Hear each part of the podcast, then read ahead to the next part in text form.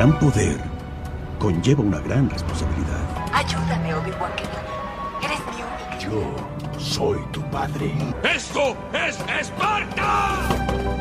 Canguil. Veo gente muerta. Te amo. Lo sé. Le haré una oferta que no podrá rehusar. ¡Lo siento, Wilson! Se lava su carita con agua y con jabón. ¿Con agua y con jabón? Por fin. Algún momento tenía que pasar y pues qué gran momento. Lastimosamente que se ha dado en medio de una tragedia. Pero bienvenidos. El canguil está listo, estamos preparados y yo estoy bastante emocionado, la verdad, por lo que va a suceder en, en este capítulo. No, no entiendo las gafas, pero.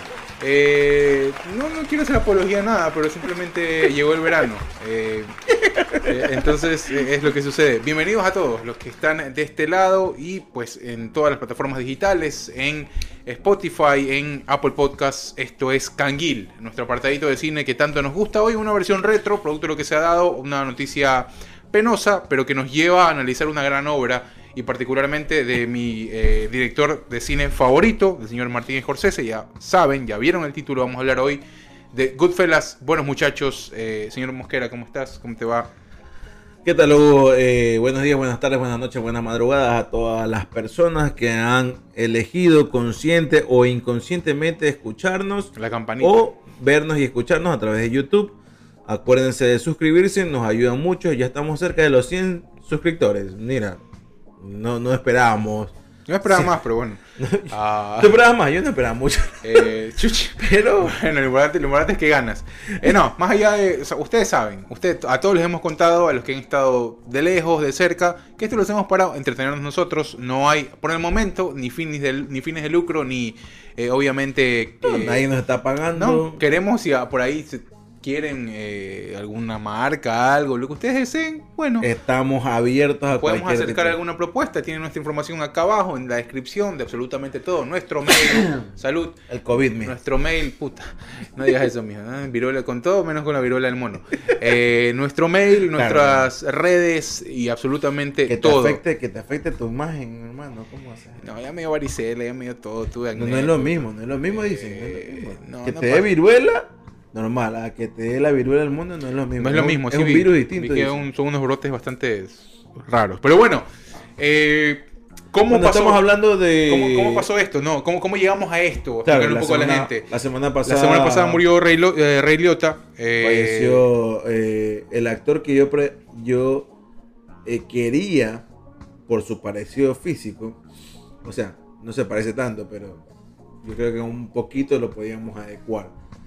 A Rafael Correa. Si él se- haría una película de Rafael Correa, ese era el acabas de actor. hacer mierda con eso, loco. Ese era el actor para ser el personaje. No, no puede ser. Bueno, Imagínate, imagínate una película de Hollywood pero no me jodas, o sea, Liotta estaba en, la, estaba en la meca de Hollywood y lo vas a hacer qué? Pues como... Pero no, ya no estaba en la Meca. Estaba- estuvo en la Meca, pero ya últimamente no. Bueno, lo último Ya. que lo vi a Liotta fue en, en Historia de un matrimonio, ¿no? No, no, no fue una mala película. Sí, Eh, estaba filmando otra ahora, pero. pero bueno. Falleció en República Dominicana. ¿no? De Ray Liotta el peinado. Eh, no, mentira. Eh, yo creo, a El ver, peinado, porque de- tiene el pelo más largo. del Ray Liotta... pero espérate. ajá. Imagínate, digo, una película. Y ustedes No, también. no, no, es imagínense que no una puedo, película maricón, no puedo, no puedo. de los corruptos de Sudamérica, así. No puedo, no, eh, los para siempre. Yo no sabía que pensabas esa huevada, maricón, te lo juro, Yo te dije una vez, yo te dije una vez. Es que tenía un cierto parecido a, a, Correa. No, para Ah, nada. Incluso hasta los ojos esos medio claritos que tiene y ese peinado acabas de que hacer mierda con se esa estaba quedando sin pelo, ¿no? Sí. Eh, ahí está. ahí está. Oye, no he muerto malo, pero me di cuenta de algo, de que cuando una persona es muy querida en la industria, tú lo notas, en función de que... Sí, sí. De todo el mundo, loco, increíble. Todo el mundo subió cosas de Ray Liotta. Ye- Jennifer López. Todo el eh, mundo tenía algo con Ray Liotta. Jennifer López, eh, Giancarlo Espósito subió hace muy poco. eh, la hija, yo sigo la Es hija de Ray Martin Liotta- Scorsese. Oye, es que Ray Liotta eh, estuvo en muchas películas, muchas Sí, de ellas sí, ni sí, las conocemos, Sí, sí, pero sí.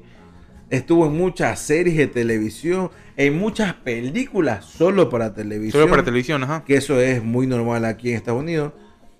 Ha- hablo antes de que aparezcan los streaming, ¿no? Que Sí. esos hacían. Claro, eh, sí. Y, y más que todo, eh, época 80, 90, 70 también, que sean películas para televisión, películas las películas para televisión eran películas de bajo presupuesto, por así decirlo. ¿ya? Efectivamente. Eh, entonces él hizo mucho de eso, o sea, y con muchos actores y actrices donde ya eran viejos o otros que recién empezaban, se topó en, esta- en estas series o películas para televisión o películas de Hollywood que no Sí. llegaron a ningún, a ningún puerto, pero ahí estaban. Eh, la verdad es que, bueno, como te digo, lo, lo- Es más, me acuerdo que Liotta aparece en esta película terrible. eh, eh, ¿Cómo se llama? Guardia de, de centro comercial, que es con este man de el gordito este que se sí, llama- sí, sí, sí, ese, el, Y con- el que está, que actuó en Hitch. que actúa en Hitch, Ajá. exactamente, que se llama James no sé cuánto. eh, con Anna Ferris, que el man es como el que jefe de seguridad de ahí. ¿no? Ray No, Liotta, como que- Ray Liotta es la voz, es la voz de uno de los, eh, de, de los, este, estos, ¿Quién ha hecho Ray estos Liotta? actores de, de rol de Grande Fausto también, eh, del juego, del juego de, de, de- sí, ha hecho, ha hecho absolutamente de todo. O Él, sea, él fue la voz de, él hizo animación también, hizo la, esta película de Vi de las abejas. Él, Ajá. era, él era el humano, ¿no? Exacto. Efectivamente.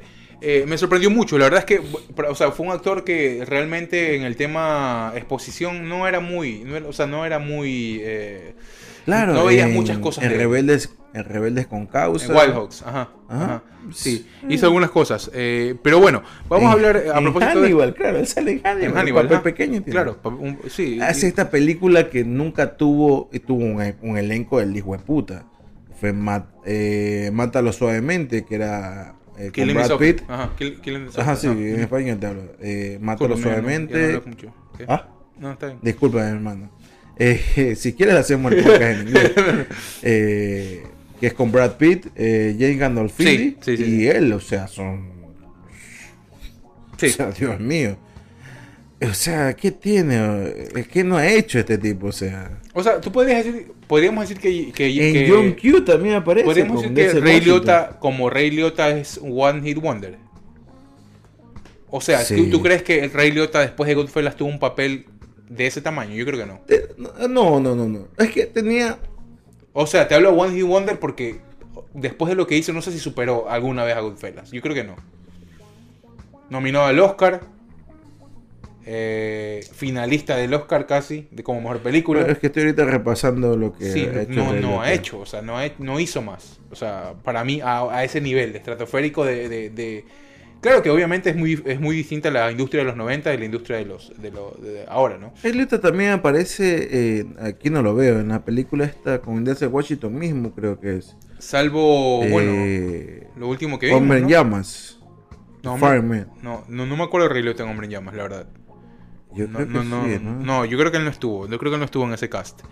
Eh, no solo fue recordado por eh, esa, esa película, sino eh, también eh, por una de las más, este, ot- otra de las más, este, Field of Dreams también, claro. Esa fue, esa fue, esa fue otra, otra de las películas que. Claro, aquí tengo en series, en programas de televisión, no aparece. Sí, sí, sí. No, en, en serie salió bastante, sí. Él salió, salió muchísimo.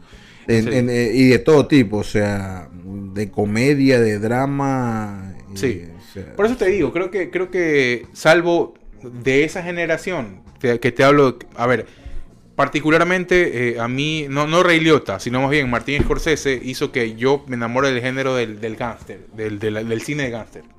Porque no fue ni. Yo vi Once Upon, eh, Once Upon a Time in America, vi toda la serie, la, la saga del Padrino, y después vi Goodfellas. Y con todas las que, de todas las que vi, me quedé con Goodfellas porque no solo por el argumento, que, Bueno, todas- que, todas las otras películas se dedican un poco Estaba- a este, yo- estigmatizar el tema de la movida gángster. Acá es como que lo glorifican, ¿no?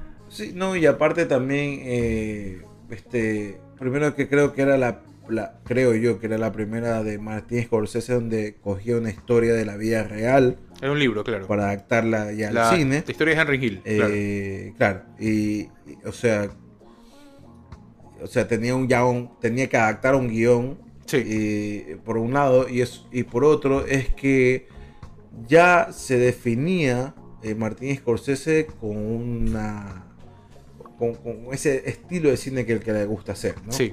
Eh, que había- mostrado con otras películas, pero también había tenido otras donde no estaban ese tipo de estilos, ¿no?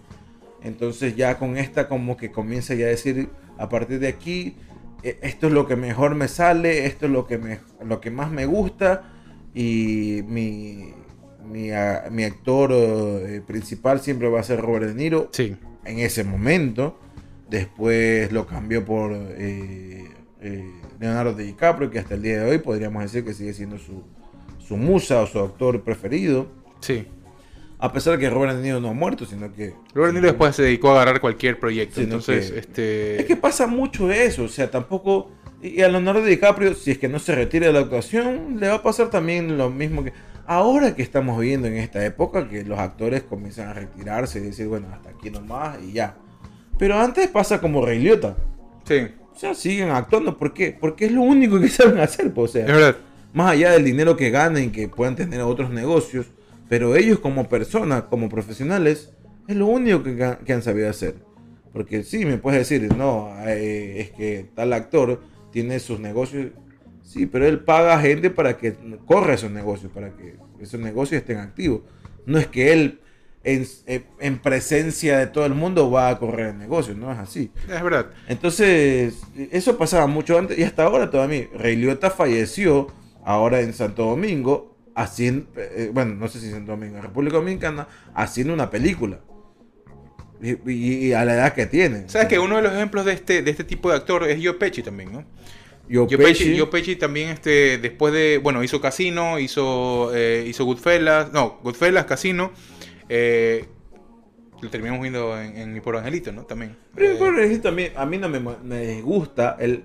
Porque, a ver, una cosa es ser un actor No, encasillado en un no, personaje. es que, a ver, si hubo un actor encasillado en ese tipo de cine, sí fue Joe Pesci, porque Joe Pesci fue, inclusive en- en la, lo que, lo que te- la gente que te dice que trabaja Sí, con Joe sí, Pesci, sí, yo no digo era, que no. era un tipo bastante, eh, como que El- un poco grotesco. el poco- problema, el problema es de Hollywood que crea... O sea, No, el y las personalidades también. O sea, Sí, pero el problema de Hollywood es que crea. No es que crea, sino que hace que los actores se encasillen en un personaje. Y no solamente eso, de que el actor, aparte de encasillarlo en un solo personaje, lo tratas al igual como lo ves en la película, como lo ves en, como no lo conoces en, en persona. O sea, tú ya sabes que Robert Downey Jr. es Iron Man. Ajá. ¿no? Por ejemplo. Eso por un lado. Tú sabes que Sandra Bullock siempre va a ser la mujer, la, la, la, la damisela en, en, apuros que siempre va a ser rescatada, ¿no? Eh, y entonces el problema pasa que cuando los cancelan a estos tipos de, actores, ¿no? Por algún problema personal o algún ah, eh, papel que no los consideran que ese era su, su fuerte, ¿cómo lo pasa Joe Pesci? Que no fue cancelado, simplemente él fue diciendo, pero yo ya me cansé de hacer el narco o el ser el mafioso.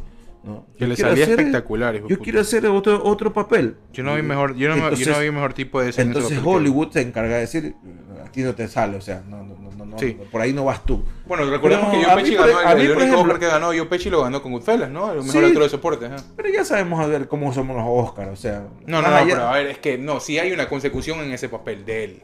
Para mí no hay muchos Yo no- mafiosos en ese, o sea, Yo no digo que no, hablo de que un premio no quiere decir que a partir de ese premio es que es, es, esa es tu experticia y ahí tienes que a meter. ver, eh, sí, o sea, claro, es que tiene que ver con mucho con la industria vieja. Es como que lo saques de un western Clint Eastwood, por ejemplo. en eso creo que Hollywood no ha cambiado mucho. Por- Es que no, por eso te digo, o sea, por ejemplo, es como que la gente lo vea y lo vimos después. Lo vimos a Clint Eastwood fuera de los westerns. Y era como que la gente que consumía la industria vieja era como que, chucha, eh, ¿qué pasó aquí? O Pero sea, es que los westerns ya no pegan pues hasta el día de hoy. Bueno, pero hay gente que se aventuró. Tarantino hizo western hace muy poco, por ejemplo. Eh, que fue. Django. No, Hateful Eight. Pero también, pues no, no tiene, ¿qué? Ya tiene como 10 años Hateful Eight. Por, por decírtelo, claro, obviamente. No, la, la balada de vos tres Crocs de los hermanos Cohen es un western. que- Sí, pero esas ejemplo, películas que tú las haces ahora, también hay una en Netflix que es muy buena, no me acuerdo cómo se llama, creo que son, es con Idris Elba, eh, que es buena. Pero es que esas películas son hechas como películas prácticamente de culto, o sea, ya, Claro. ya na- no son Sí. taquilleras. Y en ese momento tampoco eran taquilleras, pero comenzaban a ser taquilleras mucho después de que se habían estrenado. ¿no? Sí, sí, sí, es y verdad. comenzaban a tener más peso por quienes la, por quienes la dirigían que por quienes las hacían. Efectivamente. Entonces ya ahora la industria del cine no se mueve así. Y, y- y en eso sí, o sea, eh, le doy la derecha a los directores que ya no se sienten que, o sea, se sienten que se han quedado atrás. Por ejemplo, Franz eh, Coppola. Él, sin- él- yo siento, yo siento que él se sintió que ya No, pero Coppola fue un Eh, pionero, ¿no? También. Sí, sí. No, yo no digo que no. Yo te digo que adaptarte a lo que es el mundo de, de hoy en día, la actualidad. Y ellos no se adaptan. O sea, ya. Bueno, de esa, de esa camada que ellos fueron, por ejemplo, eh, lo que, y eso es hermoso, porque de, la, de la- la primera leva del Instituto de Film de Nueva York es Scorsese, en los 70, Scorsese, De Palma, eh, Coppola, está este, eh, Spielberg y varios más, que fueron, que fue, la, fue como que la primera leva de graduados del Instituto de Filmografía de, de- de New York. Ya, y ellos, de los, por, poner, o sea, por ponernos en contexto, Ujú. quiénes se han quedado y quiénes, eh, por, quiénes se han quedado no solo para permanecer, sino para seguir imponiendo su estilo, que es muy jodido en esta en la actualidad con lo con la paleta que tenemos ahora. Scorsese es uno, Spielberg es otro. Scorsese sacó hace muy poco el de Irishman y va a sacar algo con DiCaprio en los próximos años.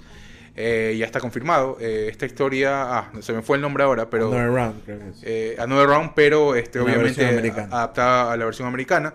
Spielberg sigue haciendo lo suyo. Que fue lo último, lo último que sacó Spielberg. Fue, Spielberg ha sido más, más. Ese creo que es el que, el que mejor se ha adaptado. Claro, De Palma ya no produce. No. eh, de Palma, Y que, Coppola inclus- también. que inclusive hay una historia y una anécdota grande que la cuenta Scorsese que dice que De Palma le presenta a Robert De Niro porque De Niro trabajó con De Palma en dos películas anteriores. Sí. Eh, eh, y ahí llega, pues, y es como que la musa, como tú lo decías, de, de De Niro. Entonces, sí, es que es un género que ha muerto. Ya Pero no, imagínate, ya, no hay, ya imagínate, no hay ese género. imagínate solamente que, que, que, que Scorsese se adapte al mundo actual. No, bueno, y él que- ha hecho muchas cosas al, respecto del cine. Sí, pero ¿no? se mantiene en su estilo Sí. anterior. Y entonces hay personas como tú, como yo, que nos gusta ese tipo de cine y que todavía lo consumimos. Pero el resto no lo consume. Son, películas difíciles de ver. Por ejemplo, Exacto. Irishman es una película muy difícil de ver. Es difícil, ah, para mí Irishman es difícil de ver por la duración de la Extenso, película. sí, pero- pero a no nivel la es trama. sí. Porque la trama, la trama es, es, es fácil contar. Es eso, sí. O sea, no digo que es fácil de hacer. La cuentan fácil y es digerible muy fácil. O sea, Sí. no hay nada, no, no- no es que te están, Sí, hay, hay una no están hablando de, hay una riqueza de guion y riqueza no de están relato hablando de, de que periodos en el tiempo, No, ni que no, no. devuelves. No, No, no, no, no, no. están hablando. Es cine vieja escuela, sí. Yo te, yo te hago una pregunta que en algún momento se me ocurrió. Scorsese criticó mucho al, Marvel. a Marvel la- o al cine de superhéroes, más que todo al cine de superhéroes. Sabemos que Marvel es el que ahorita lleva la batuta. Pero imagínate que Scorsese haya diri- dirigiera, perdón, dirigiera en un futuro eh, una película de Daredevil, Yo le diera la historia de Kimping a Scorsese, por ejemplo. ya, donde entra Kingpin. Y Yo tú sabes diera- que tú sa- y, y todos sabemos dónde se desarrolló Daredevil. Sí, claro, No. obvio. Pero- Imagínate, imagínate solamente eso. Sería Sí. espectacular. Que no lo descarto, puede ser que lo convenzan. ¿ah? ¿Quién sabe? ¿Quién sabe? ajá. Pero- Me gustaría y- ver un tipo de, un director así haciendo algo así. Y eso sería adaptarte a la, a la era contemporánea. Pero es que él se queda diciendo, no, es que eso no es cine, es que eso... Viejo, no has entendido el negocio, cómo está haciendo. Es Más que- allá de lo que tú sabes hacer y que todos lo respetamos, Sí. pero te estás quedando rezagado. No sé Porque si tus sea tanto películas no son taquilleras, solo son adoradas por la gente que le gusta ese género que Pero es ya está pasado Pero es, que de para, moda. pero es que para mí ese tipo de ese tipo de, de- o sea ese tipo de directores va a tener vigencia igual porque es un es un nicho que no va a morir nunca Pero o sea, cada vez hoy tiene menos espacio. sí pero va, va- pero tiene su, pero tiene su gente que lo toma como algo de o sea no de culto pero sí como algo de- muy de consumible de nicho o sea es como que tú digas qué sé yo te gusta Sí, Wes pero- Anderson te gusta eh, qué sé yo Sí, pero cada vez son menos las pruebas. No, no sé si son menos, son- de eh, discúlpame, en nuestra edad somos muy pocos ya. Los que nos gusta ese tipo de género. sí no no pero Y los son- que es que son son, y son los que consumían ese son género géneros que no solo son dignos de consumo, son, son dignos, son, son dignos de estudio también. son las generaciones Si alguien anteriores. estudia cine, tiene que pasar por Scorsese en algún momento, por ejemplo. si estudia. por sí. Fellini, por todo. O sea, sí, claro, obvio. Obvio, pero si estudia. Claro. Y después de allá, Sí, o sea, es que ahí quedó. yo creo que ellos también están en un punto. eh, Así como, así como también en, la- en, en- en su momento en las academias de, de cinematografía estudian el, el cine alemán. Claro, el- sí, sí. o sea, es que yo también creo que ellos están en un punto en donde no sé si les interese tanto estar como que al día en eso. O sea, no sé si es que ellos ya lo vean como algo como que. wow, o sea, tengo que estar así. Simplemente ya están en una edad donde ellos hacen lo que les gusta y creo que se van a quedar ahí. O sea, eh, pasa lo mismo con Clint Eastwood, pasa lo mismo con quién, ¿quién más podemos decir? Eh, eh, Pasa, pasa con los directores de, de de la vieja vieja escuela, ¿no? Ajá, Sí. vieja escuela, sí. Por eso te dije, Spielberg, Spielberg y hasta el mismo James Cameron, Claro, ¿ya? que son también de eso. Pero James Cameron es más mucho más visual. claro. pero sí, sí. Spielberg que les gustan, eh, o Robert Zemeckis, que les gustan las buenas historias, que Robert Zemeckis no ha hecho mucho más que allá de, de- de la trilogía de, de, ¿cómo se llama? De Volver a Futuro, de ahí Forrest Gump para mí es una, muy buena Claro. película, pero el guion no es, no es tan bueno, y bueno, ha hecho otras cosas. Pero la cuestión es que te das cuenta de que la falta de adapta- adaptación Sí, a sí. las nuevas a lo nuevo que se está haciendo hoy en día es lo que y sabes que Scorsese tiene esto que las historias son muy buenas que más allá de de lo visualmente atractivo que sea o sea tú te enganchas con la historia porque visualmente atractivo porque O hablamos sea, de- para hoy hablo. hablo. porque claro, no, pero antes también Goodfellas habla sobre periodos en el tiempo, ¿no? O sea, Claro, es una historia es cronológica. la historia de Henry, justamente de Ray Liotta, Mm. eh, y obviamente son como que la historia de la niñez del man, Sí. pasa casi por toda su etapa, ¿no? De vida, Sí, es muy cronológica. O sea, Men- es- menos, menos por la muerte, ¿no? Pero eh, sí ves la carencia en la falta de maquillaje o de... Pero hay, pero hay recursos a nivel técnico que son muy interesantes, obviamente con la precariedad del caso, Claro. pero que son muy interesantes para Pero- la época. O sea, de un salto de 10 años a Ray Liotta no, se lo, no sí. se lo ve, pues, como, como Sí. que le han saltado 10 años encima. No, Una. Claro, ajá. Otra, tampoco a Robert De Niro. Por muchas canas que le pongan, Sí. tú dices, pero si el man no tiene una arruga casi, o sea, Ajá. ya eres viejo, pues, supuestamente. Entonces, en ese tipo de cosas, el man, su peso, el fuerte es el guion. Sí, claro, por Y supuesto. exprimir lo que más puede de estos actores que saben que son tremendos, ¿no? Efectivamente. Bueno, nos metemos directamente en la película. Película lanzada en septiembre del año 1990. Personalmente yo ni nacía. Eh, tú tampoco. Eh, No, efectivamente. eh, estuvo nominada al Oscar en el año 91. Pierde el Oscar con Danza con Lobos, que es una gran película también.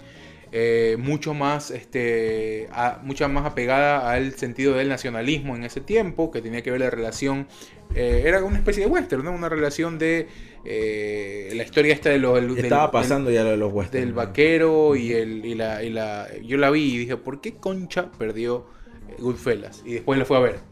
Es muy buena, pero distinta. distin- distinta a lo que obviamente te- es lo que tenía también la industria en ese tiempo.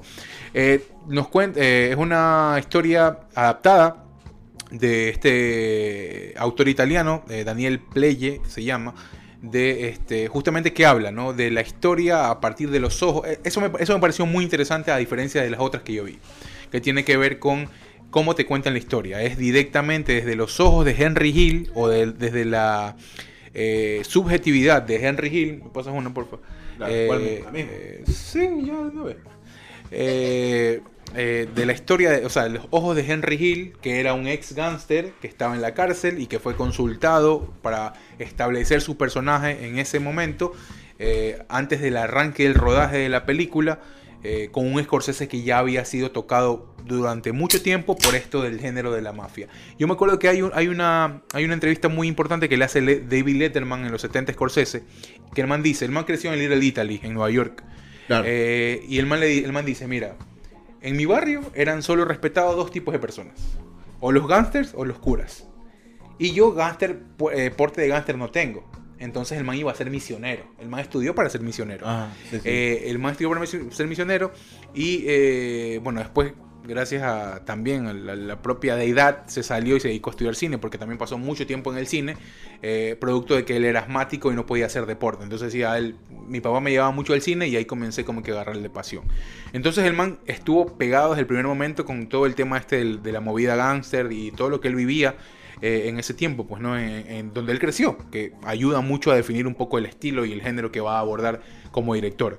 Eh, Es verdad. eh, lo que, lo- los primeros recursos técnicos que tiene esta película y quiero llevarte a puntos claves, porque más allá de la historia, que es el, es el ascenso de un tipo de, que admiraba la vida de los gángsters en, eh, en este escenario, ¿no? en, en- en Nueva York, y de una historia real que venía siendo relatado, que Claro, ya la gente el man no conocía, quería hacer otra cosa. O sea, que gángster, ajá. el man quería ser un mafioso. Yo no había visto una película, cuando yo vi Goodfellas, yo no había visto este recurso del, del- del, eh, plano congelado, por ejemplo. Ya, que es en los momentos claves de la película. Ya, cuando el man, yo me acuerdo de la toma, cuando arranca eh, Henry viendo por la ventana a los gángsters a decir, yo siempre admiré esto, boom, el man congela, congela, y sigue el relato en off que tampoco nunca lo había visto. Eh, eh, entonces, este, eso me pareció como que bien raro, porque dije como que, oye. ¿Cómo, o sea, ¿de dónde? ¿De, de dónde sacaron? Yo, yo personalmente no he visto ninguna película que arranque así, o sea, contándote eh, así como que muy metódicamente qué es lo que está, el actor estaba pensando y bajo qué, o sea, cuál es el, cuál era el concepto. O sea, yo no sé si tú habías visto una película antes así. La verdad es que no recuerdo. Yo también Goodfellas yo la vi eh, ya grande. No, no- no es que la vi a los 13, 14 años. Yo la vi como que ya tenía como unos 17, creo yo. Claro. Y, y ya para eso ya existían otras películas con locución en off y Sí. con este plano como que se quedan ahí, ¿no? Y, te, y te comienza a narrar la historia. Aparte que Henry mismo es el que, el que narra la historia, narra. lleva el hilo conductor de la- toda la historia. Entonces, no recuerdo la verdad que así, pero eh, recurso sí me pareció interesante porque nunca había antes lo había visto aplicado a un tipo de historia como ese. Claro, sí, o sea, es- eso, eso a mí me pareció, o sea, raro, raro, o sea, al tiempo que yo la vi, no, no me pareció muy, muy común. Eh, después hay algunos Aparte que también nunca habías visto una historia donde comience ya la historia torcida como tal. Claro. Porque claro, eh, era sorprendente el hecho de ver a un, eh, a un personaje, el personaje principal, el protagonista, tratar de, de- de- de esquivar un destino bueno, porque tú sabes que está Claro. buscando el- la... O sea, obviamente, comienza la historia, bueno, no la película como tal, pero comienza la historia de Henry Ujú. desde que es niño, ¿no? Claro, ajá. Entonces, Admirando todo eso. Admirando todo eso de ahí. Y claro, tú dices, pues, ¿qué vamos a admirar? Pues es lo que tiene ahí a la vista de, de paciencia de su ventana, pues, ¿no? Sí. Eso- Pero obviamente tú, tú siempre ves historias como que yo quise ser eh, médico, quise ser claro, bombero. El man, el man siempre, el man arranca diciendo, sí, yo siempre quise ser gángster. Exacto, el man Ajá. dice, yo quise, siempre, nunca quise ser otra cosa que no sea ser gán- Ajá, gánster, ¿no? ajá, O sea, sí. como que mafioso. Y tú dices, pero uno no, no, no, no espera eso de ahí, o sea, uno quiere, uno de chiquito uno quiere ser doctor o Sí, abogado. no, y, dice. y- y bueno, y ahí hay una mirada bastante Y- y subjetiva empieza- del, del porque director empieza, empieza, bien, la cagaste. Porque empieza, la, porque empieza la historia cuando él tiene como 10 años, ¿no? Sí, sí, sí. Sí. Él comienza a ver por la ventana, ajá. Y tú dices, claro, tú a esa edad tú dices, no, pues yo quiero ser eh, policía. Ajá, No, él quiere ser todo lo contrario. es verdad. Eh, después, como te digo, o sea, hay... Y más que todo la, progra- la progresión de, o sea, todo lo que va pasando en el camino, ajá. no, y la decisión primera del tipo ese, o sea, yo obviamente a mi, a mi edad no voy a ser el, manda, el que manda aquí, pues. Claro. pero quiero estar ahí, o sea, quiero codearme con ellos, o sea, como que ellos sepan que yo existo, ¿no? Claro. Y dice, bueno, voy a hacer esto de aquí, o ponerme a sus órdenes, y lo utilizan para cualquier huevada. pues, ¿no? Claro, era el recadero y bueno, hay un punto clave en el desarrollo de la historia que es cuando él va a la cárcel, cuando él cuando descubren que él fue el que comete un atentado, que el- ese es otro freeze frame, otro cuadro congelado donde este, explotan los carros, donde él se mete, rompe los vidrios y ahí explotan porque fue como que el hecho delictivo que el man lo marca y que lo mete dentro de la mafia. Exacto. Él va a la cárcel y ahí se da una escena sublime. Bueno, pero para esto Ajá. antes, o sea, un hecho clave para el man es el revender cigarrillos, creo que era, ¿no? Claro, claro, sí, sí. es que yo, no- bueno, tú creo que la tienes más clara. Yo, Sí. yo la vi una vez y ya te digo hace tiempo, me encantó y ahí. Sí, sí. No, no, lo que te digo es que, bueno, por ejemplo, es que te lo va contando, ¿no? Y es, o sea, el cuadro congelado lo usa como recurso para marcar momentos determinantes de la historia. Entonces, este, eh, bueno, cuando pasa lo de los carros, está ese cuadro congelado con Henry saltando y las llamas atrás. Eh, después él, a- lo agarran, va a la cárcel y ahí pues se da una de la, la escena como que, que tiene el eslogan de la película, que Claro. es este, él en el jurado y Robert De Niro lo agarra y le dice, ok, las dos reglas aquí es cerrar la boca ese, no- ese fue como una prueba de y no delatar a tus amigos. Entonces la gente lo estaba esperando, la mafia lo abraza y toda la huevada. Y de ahí hay un salto muy poco eh, delicado eh, en el momento en que pasan 20 años y sale ya Ray Liotta. O sea, ya dejan, dejan de lado a- Al niño. Al niño que no tiene nada que ver.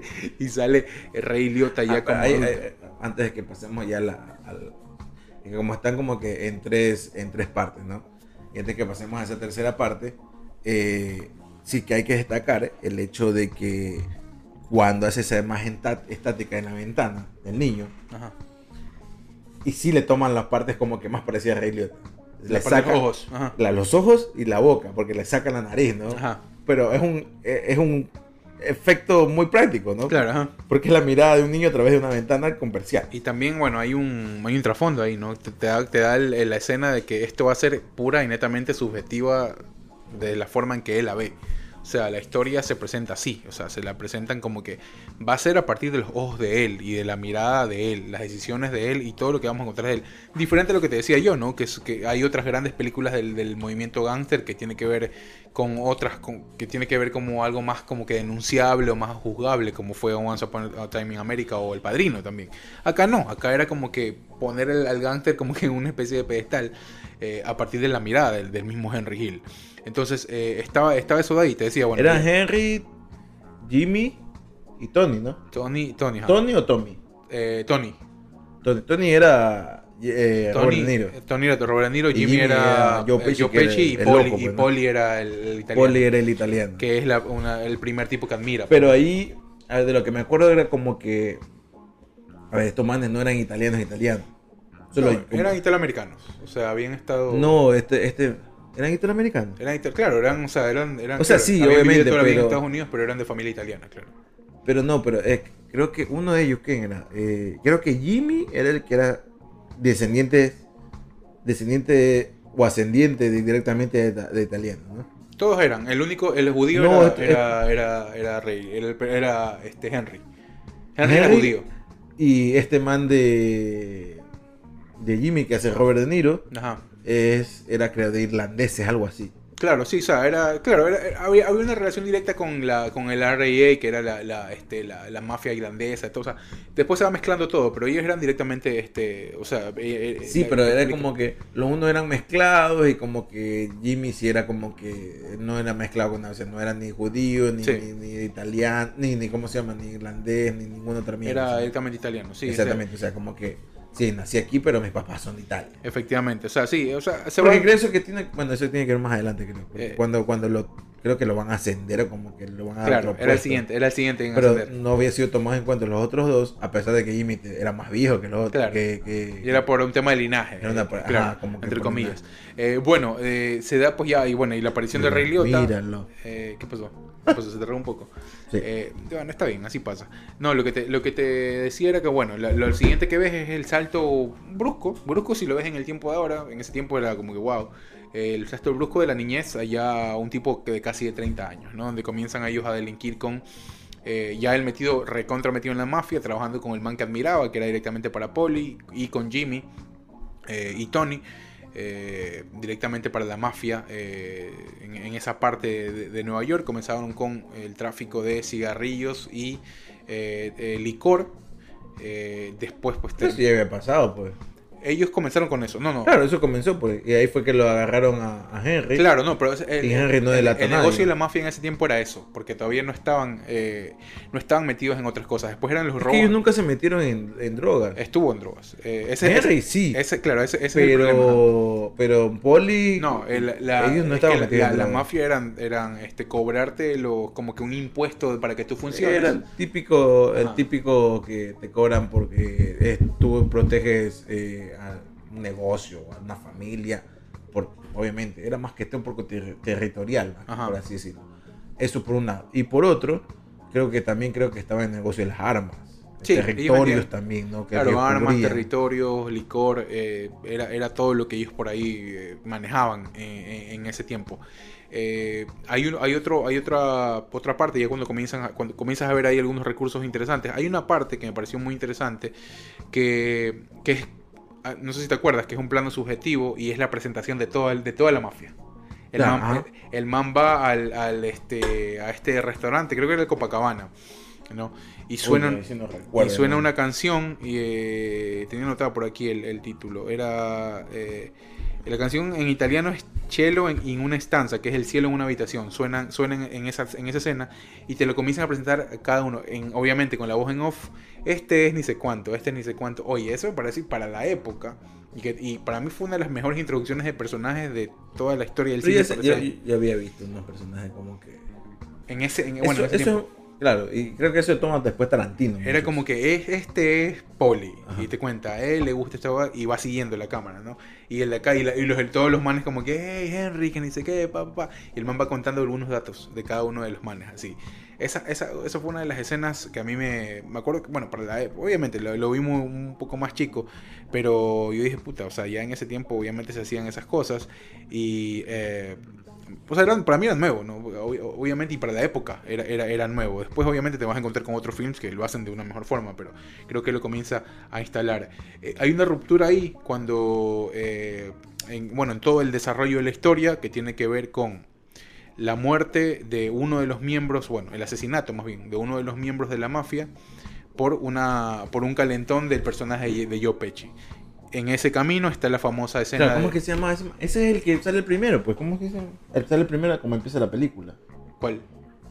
¿Cómo? El man, el man de la, el man que mata eh, este man de, No, era, de claro, era, un man que estaba en la cárcel, que era uno de los duros de la mafia.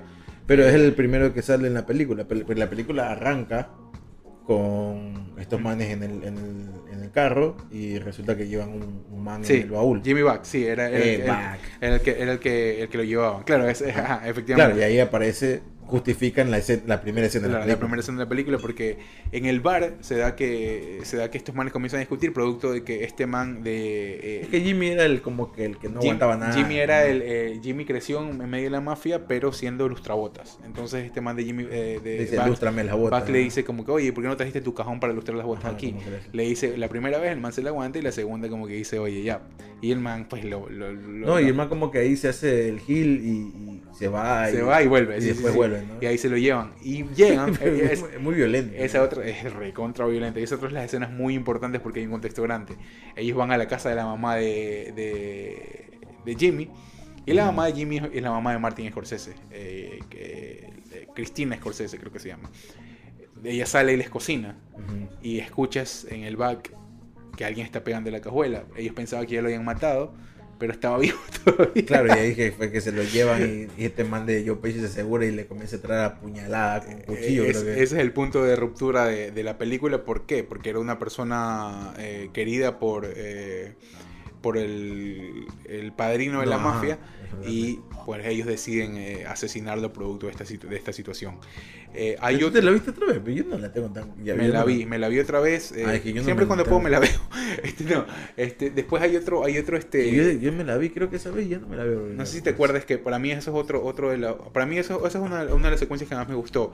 Cuando él, cuando él ya conoce a Karen, a su novia, y está la- el, De el, el plano secuen- el plano secuencia del restaurante, cuando el man entra por la parte de atrás del restaurante. Sí, sí, me Eso, acuerdo. eso es espectacular, o sea, eso para mí, o No, sea, y también es asombroso de que la tipa se da cuenta de lo...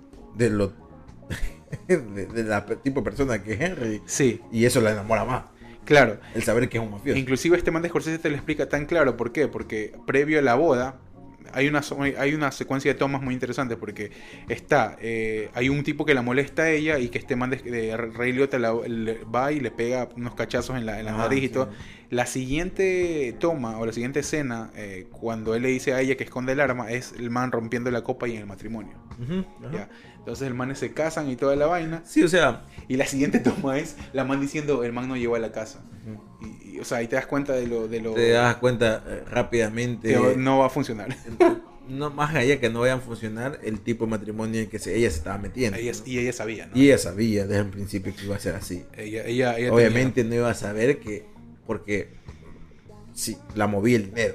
La Sí. man la movía el dinero. El gusto por el, El poder, y dinero y el poder, eso es lo que la man prácticamente la excitaba. Eso, sí. Ahora, lo, ahora caigo en cuenta ahorita que me estamos acordándonos de, de la película. Bueno, yo me estoy acordando de la película. sí. Eh, Pero obviamente la tipa ya se da cuenta en estas tres tomas que hace muy bien. eh, eh, o sea, una, una toma de dirección muy buena, ¿no?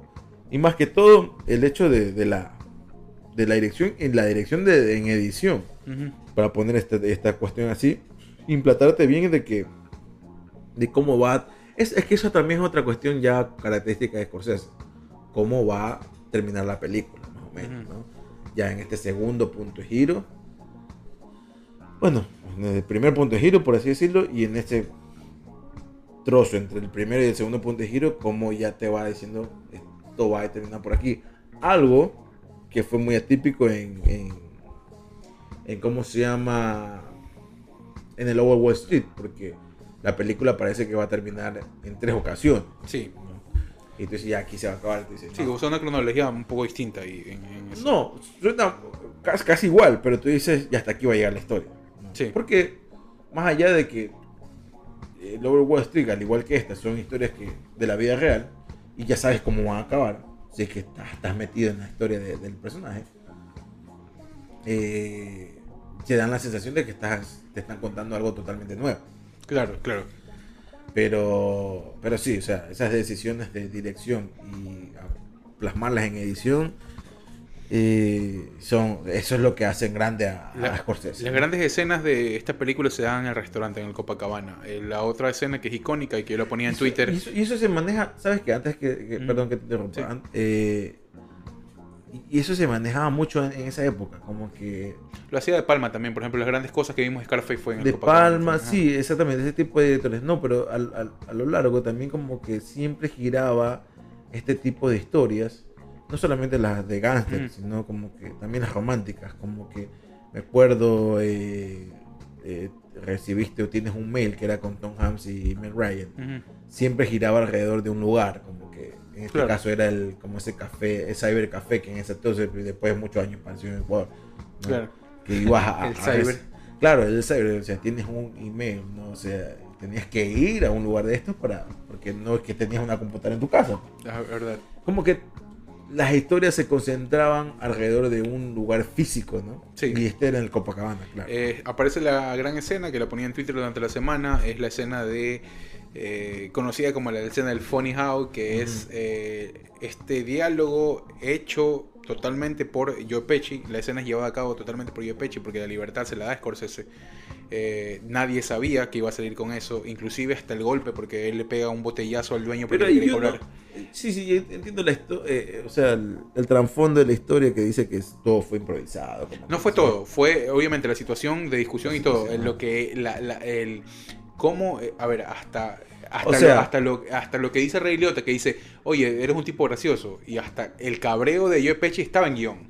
Pero, después ah- cómo sigue eh, eh, eso lo, lo- eso lo- es decisión Lo pura que de yo Pesci. quiero saber, y eso es que no, no, sé, no, no, no lo dicen, es que en cuál, es la, cuál es la toma la que improvisaba. Me imagino la de Joe Pesci, ¿no? Claro, no, eh, claro, el diálogo, el, dial- el diálogo No, el diálogo. la toma no, pues la toma se queda ahí con la cara con la cara de ellos. No, ahí. porque es que, a ver, la película, tan solo que la haya grabado a dos, a dos cámaras.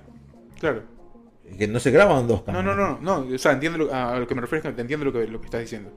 Sí, quiero saber cuál es la, la toma la que es la, la, la que donde agarran la improvisación del resto. Es de la, en la, en la Imagino que la de Joe Pesci. Claro, ¿no? es la toma donde está yo Peche aquí y están los dos de perfil. Ajá. Esa es la toma. O sea, No, no, no las de perfil, pues son dos tomas. Hay tres tomas ahí en esa escena. La general donde se ve toda la mesa, donde están todos. claro. El over shoulder de. hay- son dos over de shoulders. Liotta a- De a Pesci y de Pesci Pesci. al, al. Ajá. Ya.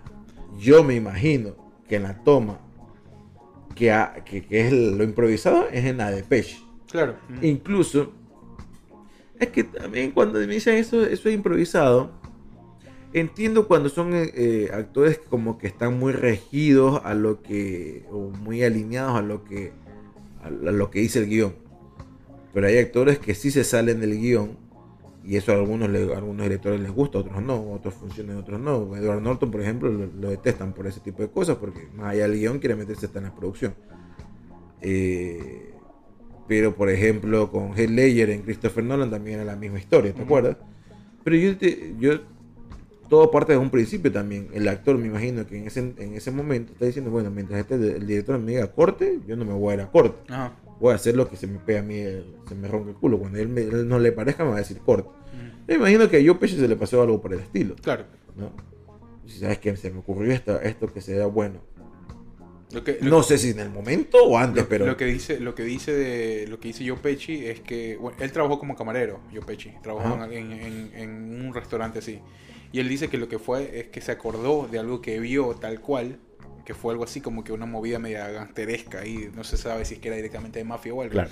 pero que el man vio ese tipo de actitud en alguien entonces él lo que hizo fue reproducirla de decir como que era un tipo irritable y que obviamente después se termina siendo una broma, ¿no? Pero eh, eh, responde Obvio, dentro, del dentro del personaje de, de lo que él había, había, o sea, lo que él caracteriza. ¿no? Aparte, aparte que también él lo hace porque. O sea, obviamente antes de la película leen el guion y sacan el personaje, la característica del personaje a través de la las palabras. que- a través de las palabras de cómo van definiendo en el guion a tal personaje. Y en este caso, o sea, tenía toda la libertad del mundo para hacer algo como lo que hizo, porque si era un man súper tocado, o sea, era un man Sí. que, que no te aguantaban dos, tres cosas, sino que pa, respondía de uno, o sea, Sí. era foforito como Bueno, es una película que deja muchos gags también para las posteriores producciones que tienen que ver con la movida gángster. Este, hay una escena también del bala- el famoso balazo que le pega Joe Pesci al camarero, no sé si te acuerdas en el pie. En el pie. Esta, esta, esta escena fue reproducida también en Los Sopranos, por ejemplo. Eh, Claro, hay que tratar, hay muchas películas y muchas series que tomaron cosas de que ahí. toman de ahí, claro. Efe- efectivamente. Pero bueno, este. Como Scorsese, me imagino que vio alguna referencia. Claro. en claro. algunas de estas clases de en, el NYU, ¿no? que es el- la Academia de Cine de New Nueva York, ah. eh, donde habrá visto algo del cine alemán, algo del, yo qué sé, vanguardismo italiano, yo que tantas ramas corrientes, cine, ¿no? Claro. corrientes del cine y ramas que hay, y dijo, bueno, esto lo voy a poner aquí en mi película. Efe- O efectivamente. sea, obviamente los Sí. nuevos, los nuevos, las nuevas, las nuevas generaciones El tema, de, el tema de es quién se atreve a hacerlo, ¿no? El tema, ese, ese siempre, esa es la diferencia de los que ven y los que se atreven a hacerlo. No, el tema es cuando le gusta a un sector como le gustó en ese momento y como nos gusta hasta el día de hoy a nosotros, por ejemplo. Pero yo te aseguro que, mm, yo que sé, a alguien que le guste la comedia romántica lo pones a ver eso y te va a decir, Claro, es muy violento o algo así. Bueno, hay una, decir, no, no, mira cómo le disparan a Yope y le sale la bala por acá. claro, hay una, hay una ruptura en todo el tema del negocio de la película. Bueno, está el famoso robo a Lufthansa, que es, es lo que sucede después, ¿no? Son dos millones de dólares que se le, le roban directamente a Lufthansa después de una movida bien gan- gangsteresca. Pero la ruptura de todo se da cuando entran las drogas. Cuando eh, por su lado Henry comienza a vender. Pero es que todo, la, claro, que la historia comienza a aislarlo hasta ese lugar. ¿no? Claro, eh, no, eh, el tema es que hay una Lo conversación. comienza a aislar porque el, el mismo hecho de que, hablo de la historia como tal, eh, lo comienza a aislar por el mismo hecho de que él, creo que es la segunda o tercera vez que va a la cárcel, ¿no? Claro, él va, él va por segunda Y vez a la ya. cárcel, sale y ve que en, en las drogas hay un gran negocio que mueve mucho más dinero que el alcohol ilícito y que los cigarrillos y que No, la- y que la mafia ya el- como que este man. Comenzó a hacer cosas a- a- atrás de la mafia. Ajá. Entonces- De- no, depure- primero que la mafia, como que él siente que la mafia los comienza a depurar. O sea, como que Sí. ya, ya, saquémonos de este man de encima, ¿no? Efectivamente. Entonces, bueno, ahí ese es el parteaguas, ¿no? Ese es el otro de los puntos de giro. Cuando el man comienza en el negocio de las drogas y eh, comienza a vender eh, cocaína, ¿no? A mí me volvió loco ver después de un tiempo a la amante de, de Ray Liotta en esa película es la que hace... ¿Tú te viste Beethoven? La número 2, cuando está las dueñas de la perra de la que se enamora Beethoven. Ah, no sé si te viste. Entonces el perro me habla. El perro, sí, el perro. Lo más sale, lo más sale No, ahí después. sí ya Bueno, no me hables tanto. ya no, no no me me, no me acuerdo. de la actriz. ¿no? Bueno, la actriz es una mujer este, bastante atractiva que en ese tiempo, bueno, sale.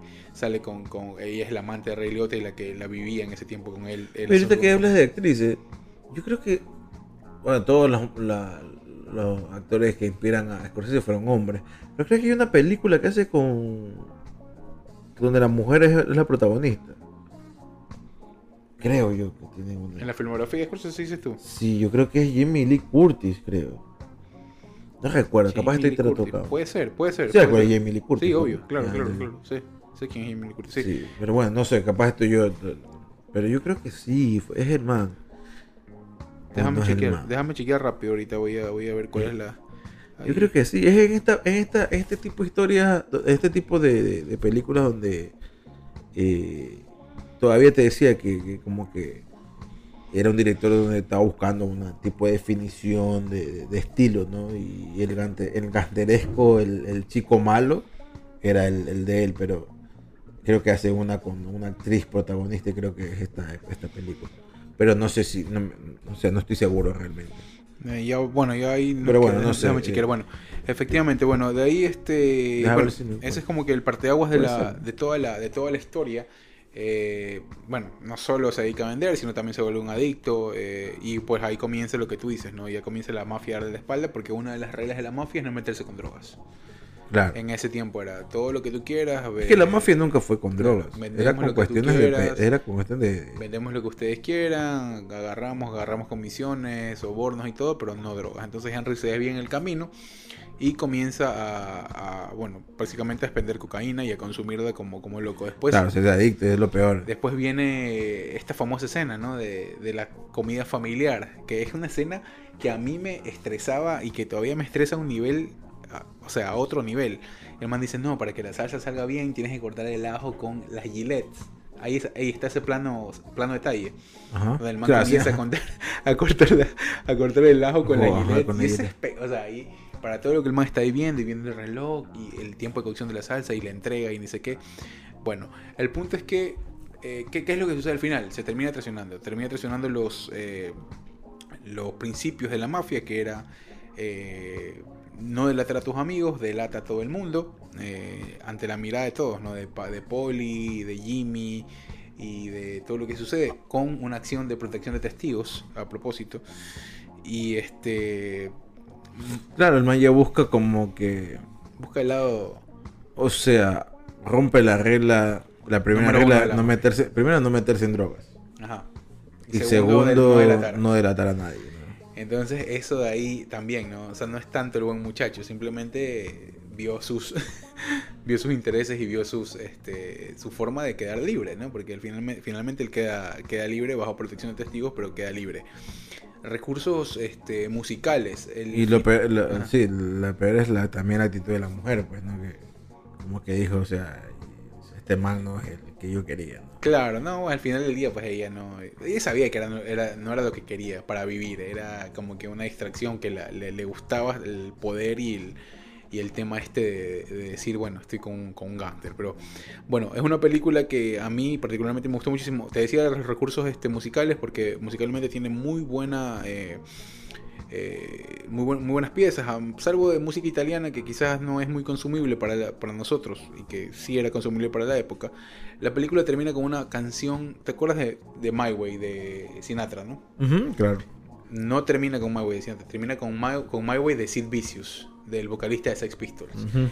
eh, del bajista de Sex Pistols. Uy, sí, me olvidaba Qué locura, maricón. Esa boda me mató a mí. Yo escuchaba, yo escuchaba esa y era, era My Way, pero cantada por un tipo que en la cultura popular era identificado como uno de los más nefastos de toda la vida, cerrando una historia de eh, delatar. Una y historia de eso. nefasta, Una historia nefasta de la vida real y de un tipo que todavía seguía pagando cárcel, o más bien, seguía en protección de testigos, pero que había delatado a todos sus amigos. Y eso, eso, este, ¿dónde está ahorita Goodfellas? Está en Netflix todavía, para Latinoamérica. Está en Netflix, eh, Ah, está en Netflix. eh, la pueden ver ahí. Creo que está, en HBO Max también creo que está. Sí, hay algunas... Pero yo no sé si en Latinoamérica. Y hoy debe ser una de las películas más vistas, producto de lo que de la muerte de, de, de Liotta, pues no. Así que eh, estuvo nominada para el Oscar del 91, ya lo habíamos dicho. eh, simplemente el, el único premio que ganó fue el de Joe Pesci, que nunca más lo volvió a ganar, que fue mejor actor de Bien soporte. difícil que lo gane yo Pesci porque ya te digo, yo creo que Se quiso encontrar alguna la película que te decía de la no, no era Jamie Lee Curtis, eh, pero se llama Alicia ya no vive aquí. Oh, ok, ok. Ajá. Y la Siempre tuvo musas, siempre tuvo eh, actores, ¿no? Este, y Ellen Bernstein fue la que la protagonizó. siempre, siempre estuvo Pero es la única, la mujer. única actriz, la, la única actriz que prota- protagonizó una película de Martin Scorsese y ahí siempre se fueron hombres. Sí, este primero. No digo yo que Martin Scorsese sea ma- machista, pero Yo creo que sí tiene mucho de machirulo Scorsese. Lo que, lo que, lo que, o sea, no, no lo conozco personalmente, no digo que fuera, sea machista, eh, decidió por ese lado, ¿no? Tuvo con. El, otra, otra de sus inspiraciones fue Harvey Keitel también. Harvey Keitel trabajó muchísimo con él en Mean Streets y también este, en, ahora en The Irishman. Hay gente que le quiere que le quiso encontrar cierta conexión a The Irishman, pero con este. Es que se hablaba por lo, por lo mismo que te decía, que Robert De Niro. Pero es otra el obra. personaje- Sí, es otra obra, pero se hablaba por lo que Robert De Niro en el personaje de. eh, ¿Cómo es que era? El, de Jimmy. ¿De cuál? no, de, Tommy. Tommy, Tom- Tommy no. No. Tony o Tommy no. No, pues era Jimmy, Jimmy, Conwell. Jim- Jimmy Conwell era, era, era este, era, era De Niro en, en Goodfellas. No, era Jimmy no era Joe Pesci. No, no, no, aquí está, déjame, déjame, déjame- vamos a salir de la Sí, duda. no, no, yo, estoy cruzado con el personaje. No, es que yo- la verdad es que, ya te digo, No, yo sí- hablando en el 2007. Claro, no, 2008, claro. Eh, Jimmy, Jimmy es eh, Jimmy Conway es de De Niro y Ya, Tommy, de- Tommy DeVito Jimmy, es Y Jimmy era, era el que tenía por ahí ascendencia irlandesa. Entonces, conexión, ajá, ajá. eh, entonces, por ahí lo decían, ah, es el irlandés, como, como Robert De Niro era el protagonista. Y Joe Claro. Pesci también estaba. Que a la gente le sorprendió, pero aquí tienen que poner la regliota, no sé qué. Y ahí te hablo de la, también de la carencia de, de recursos. O sea, como que Martín Scorsese quiere hacerlo como que mucho más. Hizo CGI también en esa película, ¿no? Y es- fue fatal. No, no o sea, fatal porque tienes la... No, no se le ve la cara de joven de De pero, Niro pero es porque es para una, nada. pero, pero es porque es un, porque es un, eh, porque para es- nada. Pero es porque es un, es un personaje que tú lo asocias con, con algo más con algo más cercano, pues vaya. No es lo mismo ser un CGI de un superhéroe que un, un CGI de una persona Pero es más fácil pues acá. ¿Cómo más fácil? Es más fácil rejuvenecer. Y Marvel mismo lo ha hecho. Tú me estás hablando de Marvel, Marvel dicho, lo rejuveneció a Michael J. Fox, lo rejuvenece casi siempre a- al mismo Samuel L. Jackson. O sea, yo Oye, creo Samuel, que. Samuel Jackson sale en esta película también, ¿te acuerdas? Ajá. Lo mata. Pero la mata, ajá. Pero, pero hay que invertirle. pues, O sea, más paga, mejor te hacen el trabajo. Pero bueno, no sabe mucho. él lo, trata, eso. él lo trata de hacer como que más práctico, creo yo. Pero bueno, ahí tienen una película para que vayan a disfrutar el fin de semana. Si no la han visto, no es para menores de edad. Si no la han visto, tienen que verla, por Dios. No es para menor edad, define mucho de la historia de este país, de Estados Unidos, y de la historia de Martin Scorsese y muchos de sus actores. Así que Nos faltó ir al ir a Italia en, en Nueva York. Un- son tres calles, mijo. No, no- no es la gran pero, hueva. pero no, pero ahí se contaron muchas historias, hay que ir, mijo, o sea. Ah, eso no digo, no. En toda, en toda ciudad grande hay un libro de Italia. Así que, pero no es que es la gran, la gran cosa, como que uno dice, ay, aquí está Italia. No, tampoco. No, tampoco, no, claro, eso, eso sí. Bueno, este ha sido nuestro sentido homenaje para Ray Liotta, que es un, para mí fue un muy buen actor. Que descansen. Un actor de un one, hit, un one hit wonder, seguro, pero que estuvo, que es parte, fue parte del movimiento de la industria tal cual, ¿no? O sea, no, ni a los niveles de De Niro ni a los niveles de DiCaprio, pero sí eh, en un, con, un, con un punto importante dentro de la industria eh, del, del cine. Y pues bueno, hablaron todos, hablaron todos, este, Scorsese también habló. Canguil con harta mantilla. sí. Este es un canguil de culto, así que disfruten. Saludcita. Nos vamos. brindis por Ah. Te quiero la puerta de la concha tuya. Que estén bien, gracias.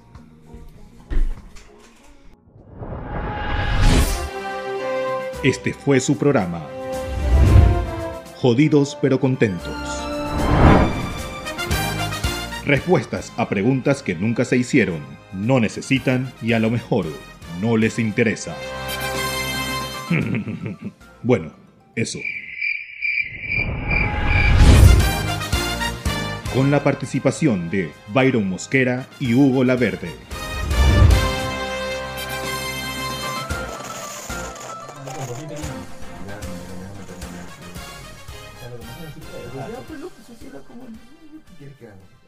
Qué tiro que dice la gente ya. Ya fue.